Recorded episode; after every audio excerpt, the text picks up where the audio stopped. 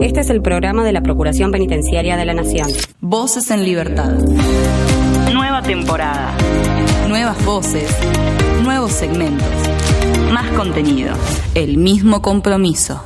Voces en Libertad. Atravesamos los muros.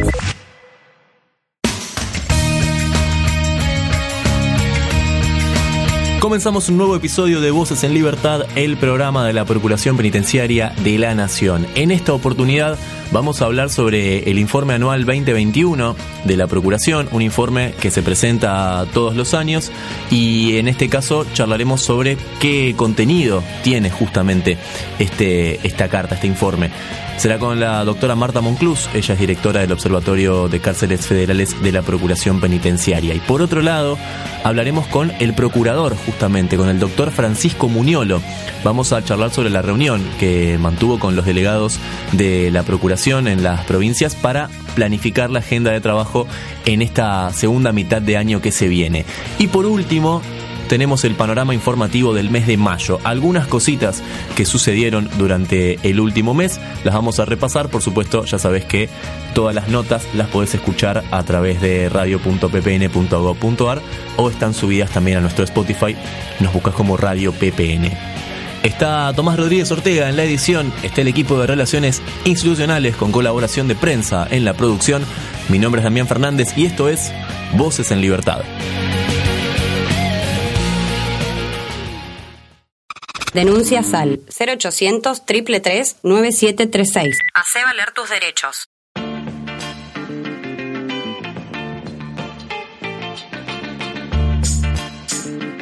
Bueno, como todos los años, se presentó el informe anual, en este caso correspondiente al 2021, sobre la situación de los derechos humanos en las cárceles federales.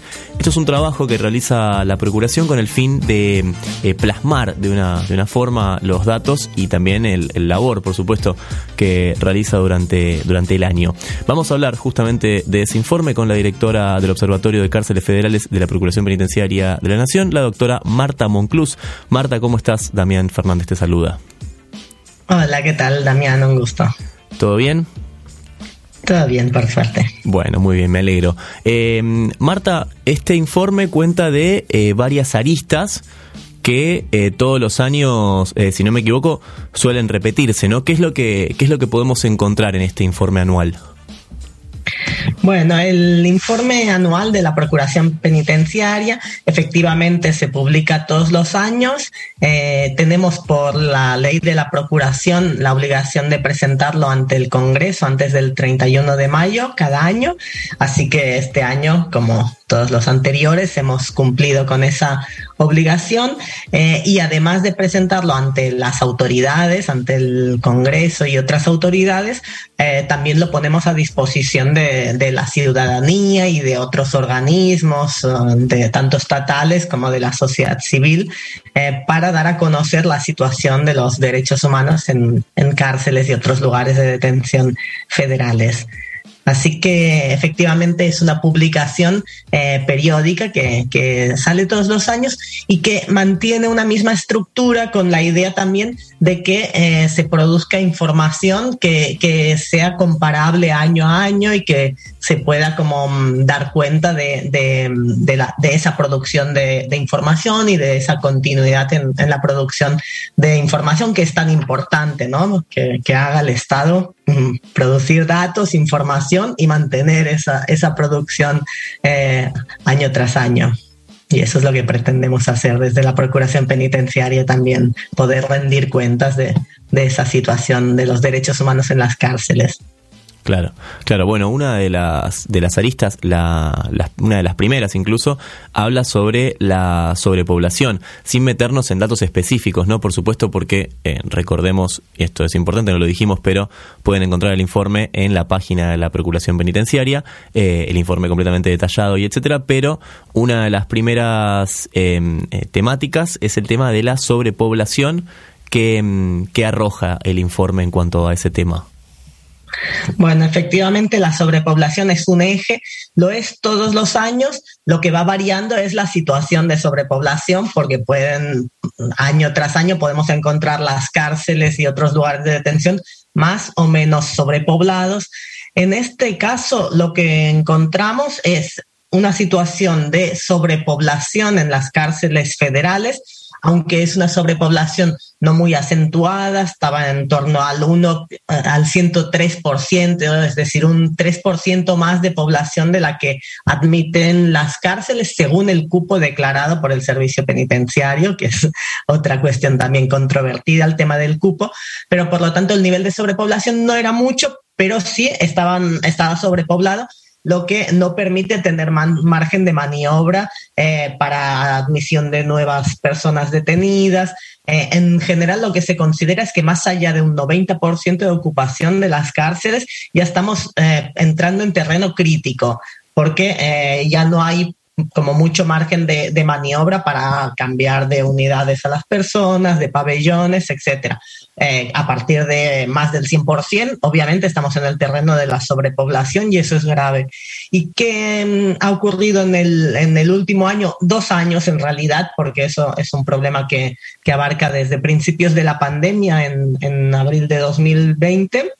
Lo que sucedió es que para que no aumentase la sobrepoblación en las cárceles, se restringió el ingreso de, personas detenidas y esas personas quedarán detenidas en comisarías de la ciudad de Buenos Aires, eh, que están desde el inicio de la, de la pandemia eh, colmadas, totalmente llenas de personas, y eso es una situación muy, muy grave, porque son lugares que están previstos para alojar personas por un máximo de 24, 48 horas y hay personas que están ahí hace meses, bastantes meses y son muchas las personas que han, están alojadas en estos momentos en comisarías. A, a fin de 2000, diciembre de 2021, que es la fecha de corte del informe, eran más de 600 y ahora todavía empeoró la situación y tenemos más de 800 actualmente.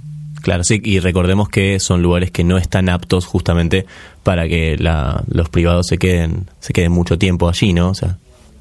Exacto, porque se vulneran todos los derechos eh, posibles de esas personas. O sea, son lugares que no tienen eh, ni siquiera baños habilitados, digo, hay, hay, son calabozos en muchos casos, eh, sin, no son celdas con un baño, son calabozos donde se encierra a más de una persona y como mucho hay algún baño que está más destinado al personal policial o para, digo, para, para una cuestión muy puntual, pero no hay ni duchas habilitadas. Lo que hemos encontrado es personas que son trasladadas de unos calabozos de una comisaría a otros para irse a, bañar eh, una vez por semana únicamente. Eh, problemas con la alimentación, problemas con la atención a la salud, no digamos ya las personas que terminan cumpliendo toda la condena ahí, eh, que no, no, han tenido nunca acceso ni a educación, ni a trabajo, ni a, ni a ningún tipo de programa para la reinserción social, o sea, se vulnera el objetivo de la ley de ejecución penal, que es la resocialización y reinserción social de las personas condenadas. Claro. Em, uno de los temas del informe, eh, uno de los temas bastante importantes a destacar es el tema de las torturas y, malos tratos, ¿no? Algo que lamentablemente, bueno, por supuesto, tenemos que seguir informando de situaciones eh, de, esta, de esta magnitud. En este caso, ¿qué, qué sucedió en el 2021? Exacto, el tema de torturas y malos tratos es un eje que es, eh, digo, forma parte siempre del trabajo de la Procuración Penitenciaria y desde hace muchos años se produce información eh, que se publica en, en, los informes anuales dando cuenta de los casos que han llegado a conocimiento de la Procuración Penitenciaria, que no son todos los casos de tortura que se producen, porque en, en, ese, en esa cuestión hay mucha cifra oscura, es decir, personas que son víctimas de tortura o malos tratos y no denuncian ni siquiera lo comunican a la Procuración Penitenciaria por temor a represalias. En el caso de este año, lo que hemos encontrado es em, que las cifras en, el periodo de pandemia eh, disminuyeron, las cifras de registro de la Procuración Penitenciaria disminuyeron, eh, lo que tampoco no puede ser leído en el sentido de que disminuyó la tortura. Lo que pasó también es una menor presencia tanto de la Procuración Penitenciaria como de otros organismos, defensas públicas, etcétera, en las prisiones a raíz de la pandemia. Digo, con la pandemia y sobre todo los periodos más duros de aislamiento, implicó que nadie entrase a las cárceles y eso eh, impacta también en la posibilidad de detectar casos de tortura.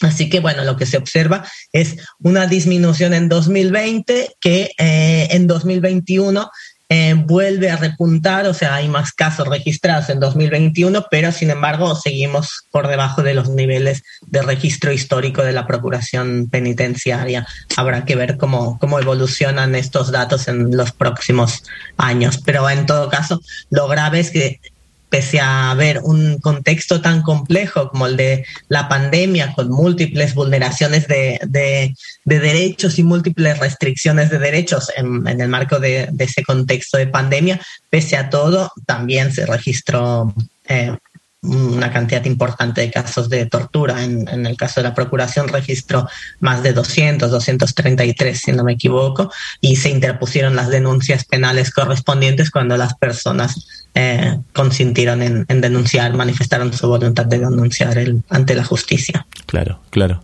Eh, bueno, obviamente que el informe tiene muchos ejes, ¿no? Como, como vos destacabas, pero recién hablabas del tema de la pandemia. El 2021 se vio atravesado, obviamente, eh, en gran medida por, por muchas restricciones y una de ellas es el tema de las visitas, algo que este informe eh, también arroja, ¿no? Como para, como para recordar más o menos cómo, cómo, fue, cómo fue el año en cuanto a vínculos familiares.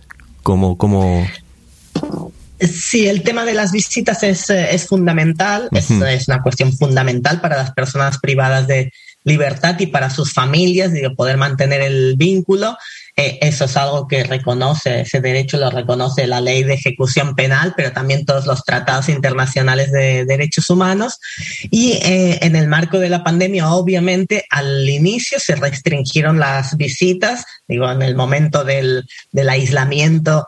Em, obligatorio, no hubo visitas a, las cárceles y, bueno, tanto las familias como las personas detenidas, bueno, se toleraron como pudieron, transitaron como pudieron ese periodo, después empezaron como a retomarse visitas con siempre restricciones, o sea, una sola persona de visita, visitas más cortas, y bueno, se fueron adaptando hasta que en los periodos en que bajaron las tasas de contagio se, se fue abriendo, se fueron habilitando eh, las visitas como eran previo a la pandemia, luego con repunte de contagios volvían a cerrarse, o sea, ha sido un, un tema que se ha ido abriendo y cerrando en función un poco de, la pandemia eh, pero bueno, en todo caso, sí fue reconocido por parte del servicio penitenciario, el federal y en otras partes del, país pasó lo mismo, la importancia de las visitas en cuanto a eh, lo emocional de contener a las personas detenidas, de, mm, mantener ese vínculo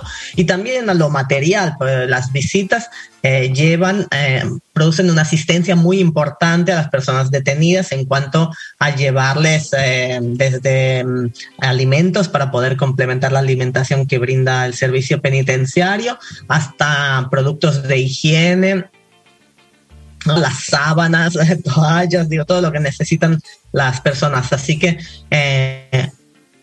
esa, ese, ese, vínculo tan fundamental ha sido reconocido afortunadamente por, por el Estado y te han dado las visitas nuevamente en cuanto ha sido posible. Claro, claro, claro, sí, sí, sí, es algo, es algo a destacar también, ¿no? Porque uno a veces se queda con que, bueno, obviamente que es importante para, um, eh, para el privado de libertad, el tema de tener visitas, etcétera, pero también, además de eso, eh, son un, un pilar fundamental en cuanto a, a, materiales y etcétera, a, productos que pueda llegar a, necesitar, que se necesiten y que bueno, que no, no los proveen, por supuesto, eh, dentro de las cárceles.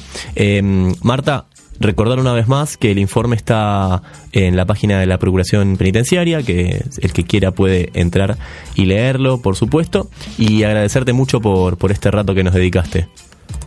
Bueno, no, muchas gracias a ustedes. Muchas gracias. De contarlo. Hasta luego. Hablábamos con la doctora Marta Monclús, ella es directora del Observatorio de Cárceles Federales de la Procuración Penitenciaria de la Nación. Hablábamos sobre este nuevo informe anual 2021.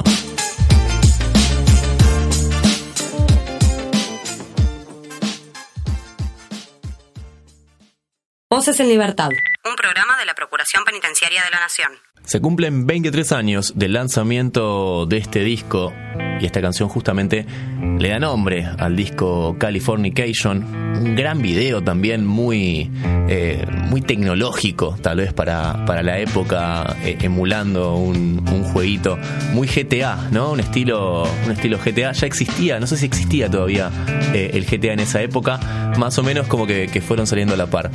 Suenan los Red Hot Chili Peppers, clásico de clásicos. Esto es Californication. education.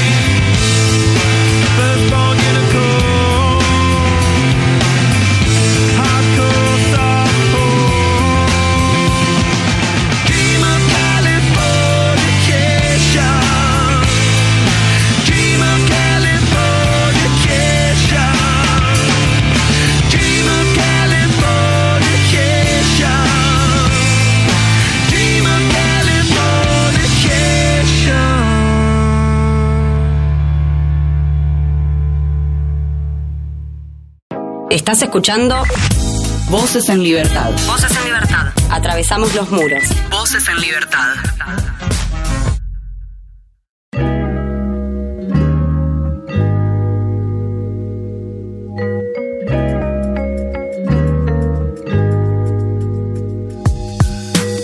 Siempre es un gusto tener la oportunidad de hablar con, con él. Estamos hablando con el doctor Francisco Muñolo, procurador penitenciario de la Nación.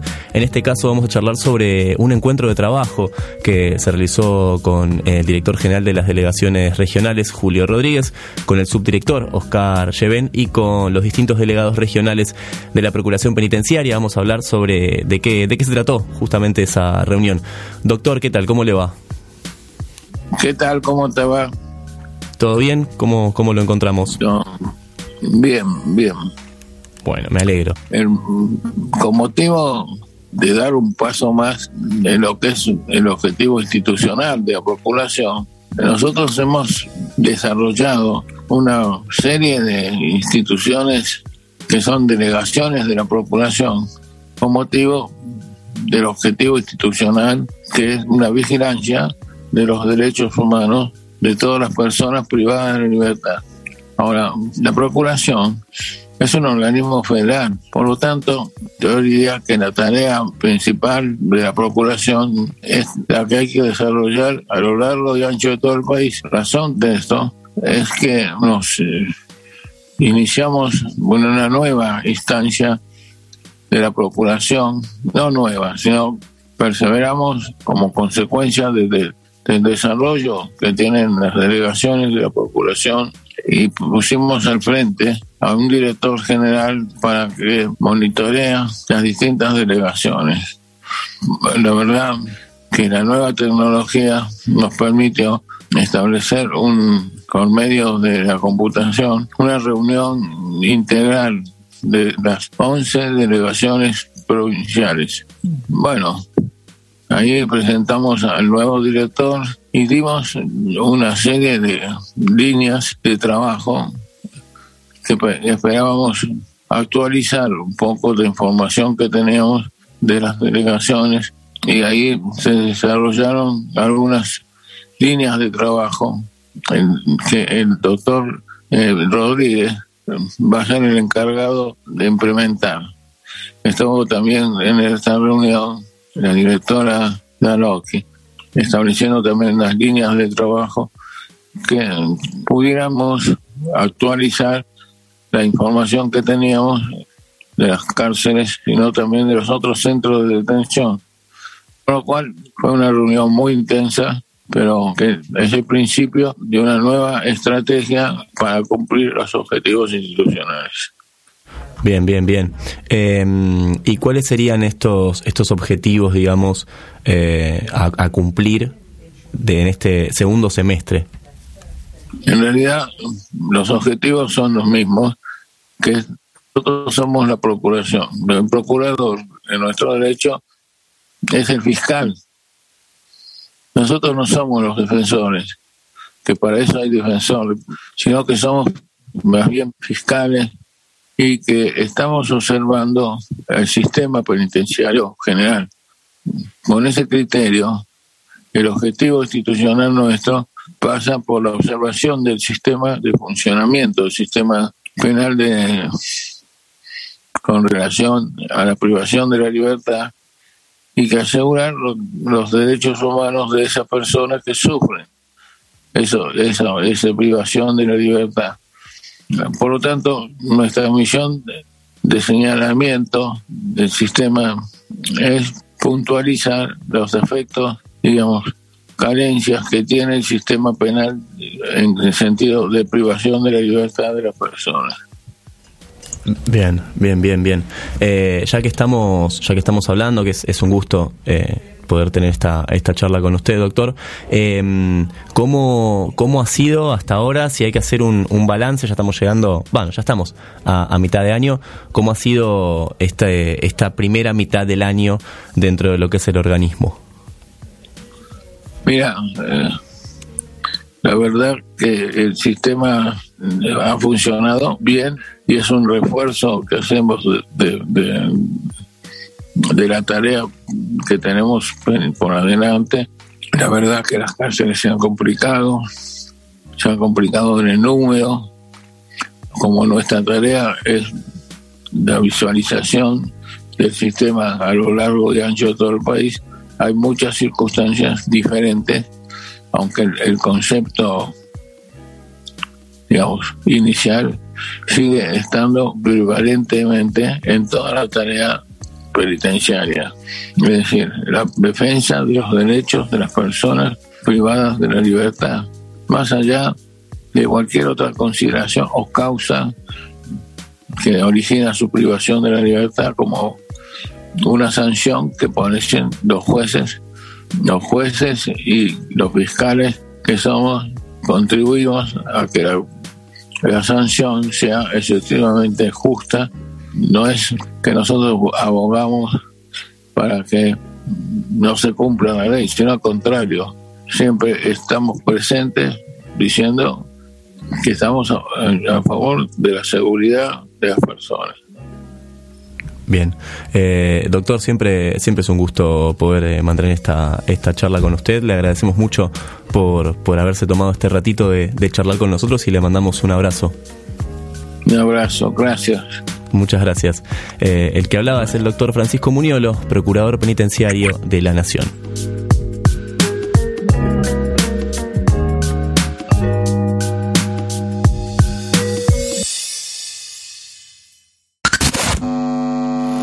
Síntesis de la semana. Noticias en un minuto. Jujuy. Colectan libros para personas privadas de la libertad. El Departamento de Educación en contexto de encierro del Ministerio de Educación Provincial lleva adelante una colecta de libros de cualquier género literario con el objetivo de acercar distintas lecturas a personas que están detenidas en unidades jujeñas se encuentra disponible el informe anual 2021. La Procuración Penitenciaria de la Nación presentó ante el Congreso de la Nación el informe de gestión ejercido durante el año 2021. Mujeres detenidas en una cárcel de La Plata aprenden artesanías para sus emprendimientos. Se trata de un taller artístico conformado en la unidad 8 de los hornos y tiene como objetivo fomentar una futura salida laboral. De la experiencia participaron un total de 20 mujeres privadas de la libertad. Cine debate con jóvenes privados de la libertad en una cárcel de La Plata con el objetivo de acercar la cultura a los jóvenes privados de la libertad, se presentó en una cárcel platense el documental Stand Up Villero, dirigido por Jorge Croce, para luego pasar a un debate reflexivo.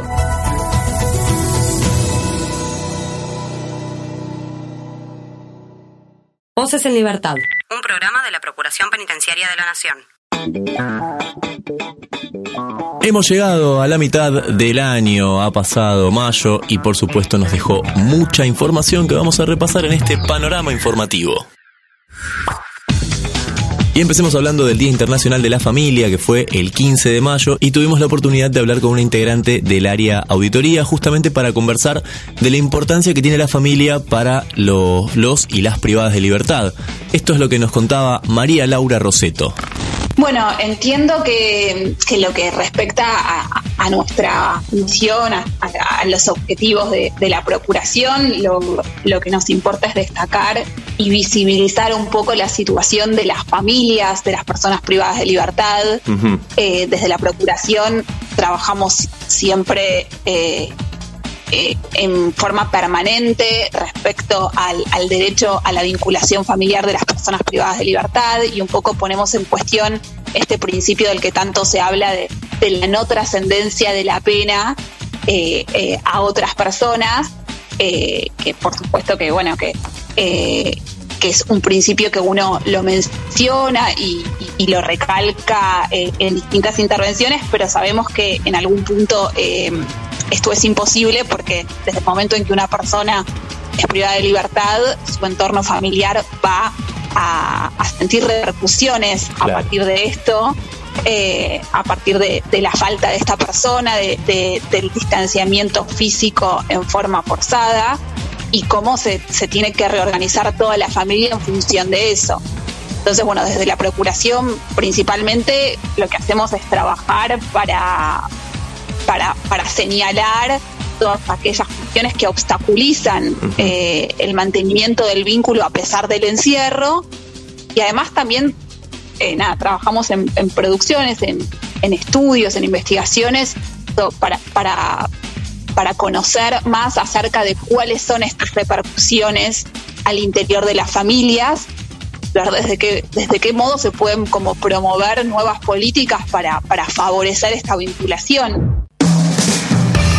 María Laura Roseto, integrante del área auditoría, hablando justamente del Día Internacional de la Familia el último 15 de mayo.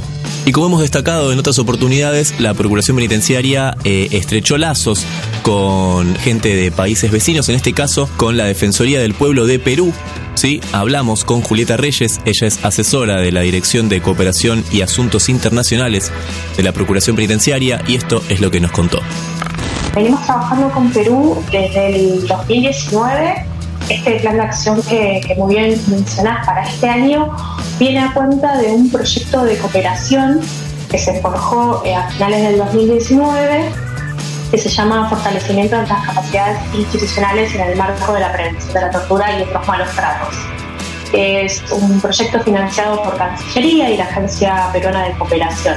La idea era intercambiar experiencias, buenas prácticas, etcétera, y realizar un protocolo de malos tratos Lo que pasó es que, bueno, pandemia mediante, eh, se frenó un poco esta serie de intercambios, empezamos a activarlo a fines del, del 2020 y durante el año pasado se hicieron diferentes eh, etapas de manera virtual, donde se desarrollaron, por ejemplo, encuentros con el equipo de género y diversidad sexual, niños, niñas, adolescentes y jóvenes en conflicto con la ley penal, salud, etc. Y, y este año nosotros tuvimos una reunión con Cancillería y, la idea era poder eh, llevar adelante otros encuentros y poder eh, realizar un desplazamiento, tanto la Procuración a Perú como eh, este mecanismo de prevención de la tortura hacia Perú. Estamos viendo qué fechas nos conviene, qué, vamos a hablar, incluso poder eh, conversar sobre este protocolo que, tenemos la idea de, de, generar, que a ellos eh, la verdad es que le, le, vendría bien porque nos comentaron que eh, el tipo de protocolos como desarrolla la Procuración del 2007 no, no pueden. Pasaba Julieta Reyes, asesora de la Dirección de Cooperación y Asuntos Internacionales, hablando justamente del trabajo conjunto que realizó la Procuración Penitenciaria con la Defensoría del Pueblo de Perú. Y hablando justamente de trabajos conjuntos, en este caso eh, el Comité Nacional para la Prevención de la Tortura, en representación de los mecanismos locales, realizó ciertas visitas de inspección, eh, junto con gente de la Procuración, por supuesto, en la provincia de Catamarca. Y también además de, de, realizar esa visita y de elaborar un informe sobre qué fue lo que, lo que pudieron constatar, hablaron y relevaron justamente información de los privados de libertad y también, por supuesto, de las autoridades. Hablamos sobre el tema con Andrea Triolo, ella es integrante justamente del comité y esto es lo que nos contaba. El Comité Nacional para la Prevención de la Tortura, entre sus funciones principales, tiene la de realizar visitas de inspección y de monitoreo en todos los lugares eh, de encierro, eh, donde haya personas privadas de libertad. Y mmm, en ese marco hicimos la semana pasada eh, una visita de inspección a la provincia de Catamarca. Habíamos estado anteriormente haciendo también una visita más a nivel institucional, presentándonos en, ante las autoridades gubernamentales y de las que tienen responsabilidad en distintas carteras vinculadas justamente con los temas que nosotros este, en el comité trabajamos. Eh, ya en esa primera oportunidad habíamos tenido una muy buena eh, recepción, eh, habíamos abierto buenos canales de diálogo para poder trabajar. El comité tiene como eje de trabajo este, un diálogo colaborativo, ¿no? Este, y, en ese sentido nos ponemos siempre a disposición para, facilitar y colaborar en, las estrategias que haya que, pensar y las acciones que haya que tomar para eh, atender o mejorar las cuestiones que después nosotros en la visita de inspección señalamos.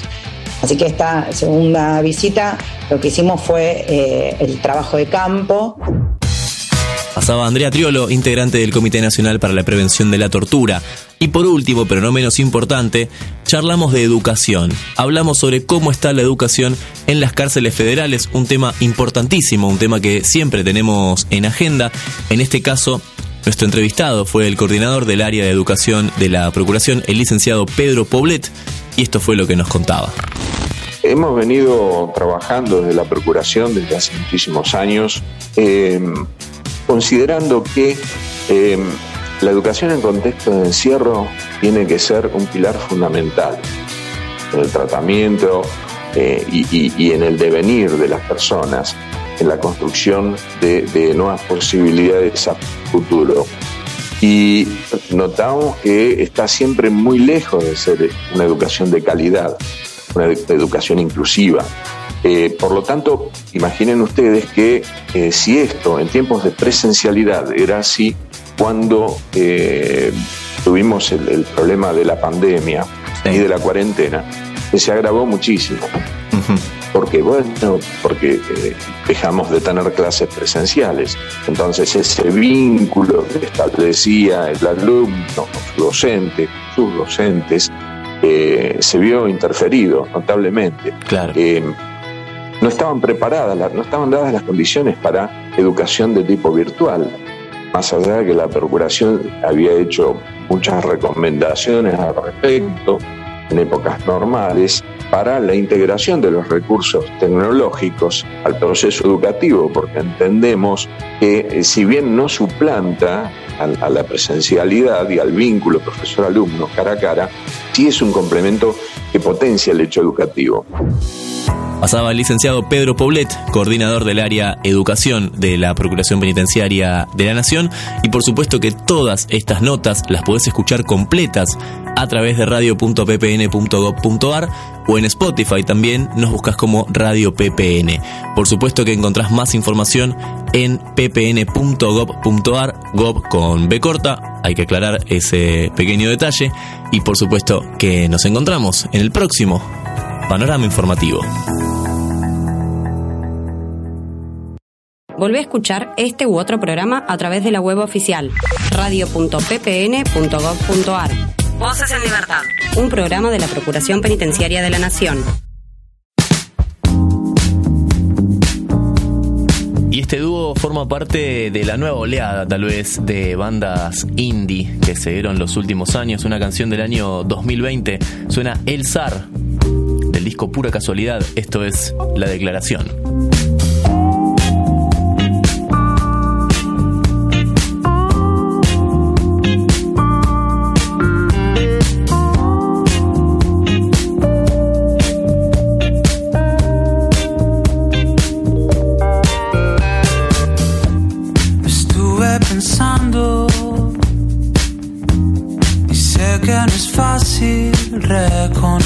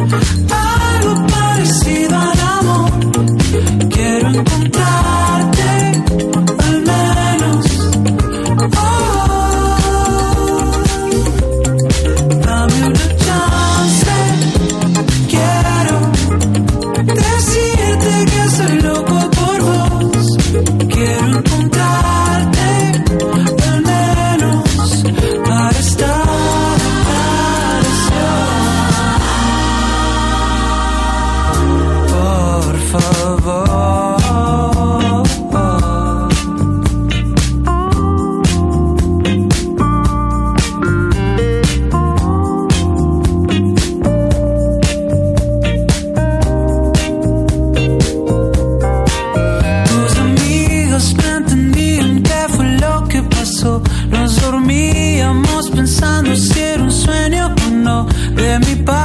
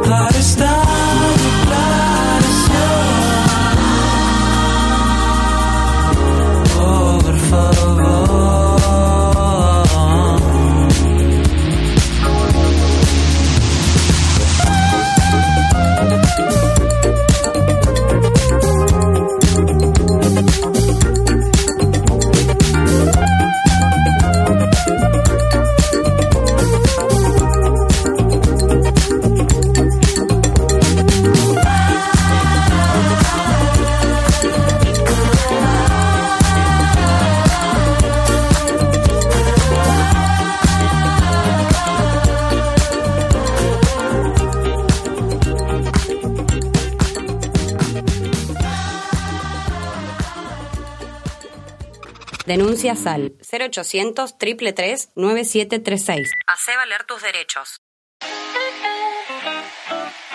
Y esto fue Voces en Libertad. Ya sabes que podés escuchar todos los programas anteriores en radio.ppn.gov.ar y encontrar más información en ppn.gov.ar.